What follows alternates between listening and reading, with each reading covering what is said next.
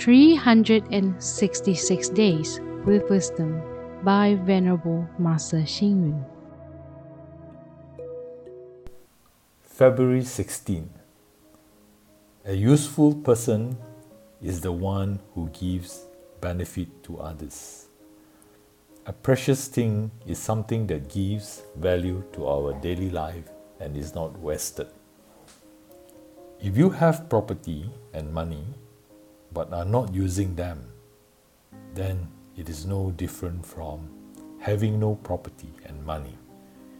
If you have property and money but you don't know how to use it, then this amount to be useless things. The water in a river has to keep flowing so that it will not become stagnant. The air has to circulate in order to be fresh. Our property and money comes indirectly from the public. Therefore, we have to use them to benefit the public. Only then does it befit the law of nature.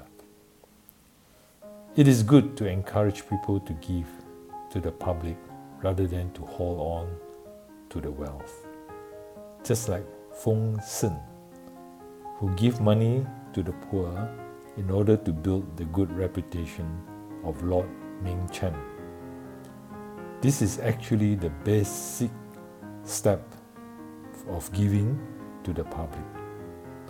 Thomas Edison was at an even higher stage of giving. He applied his invention to benefit people. Matsushita Konosuke, the founder of Panasonic, donates all the profits from his business for education which benefited the public. All these acts are truly acts of giving to the public and not holding on to the wealth. It may be difficult to realize the real meaning of giving to the public. We are too attached to possessing property and money. We claim that we owns the thing. We are reluctant to share them with the public in the right mind and use them correctly. Indeed, we come to this world without anything, and one day we will leave this world without taking anything with us. This is the law of the possession of properties and money. So it is not great to have nothing but to give something to the public. Read, reflect, and act. Our property and money come indirectly from the public. Therefore, we have to use them to benefit the public.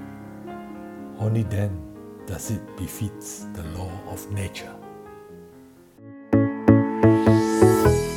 Please tune in, same time tomorrow as we meet on air.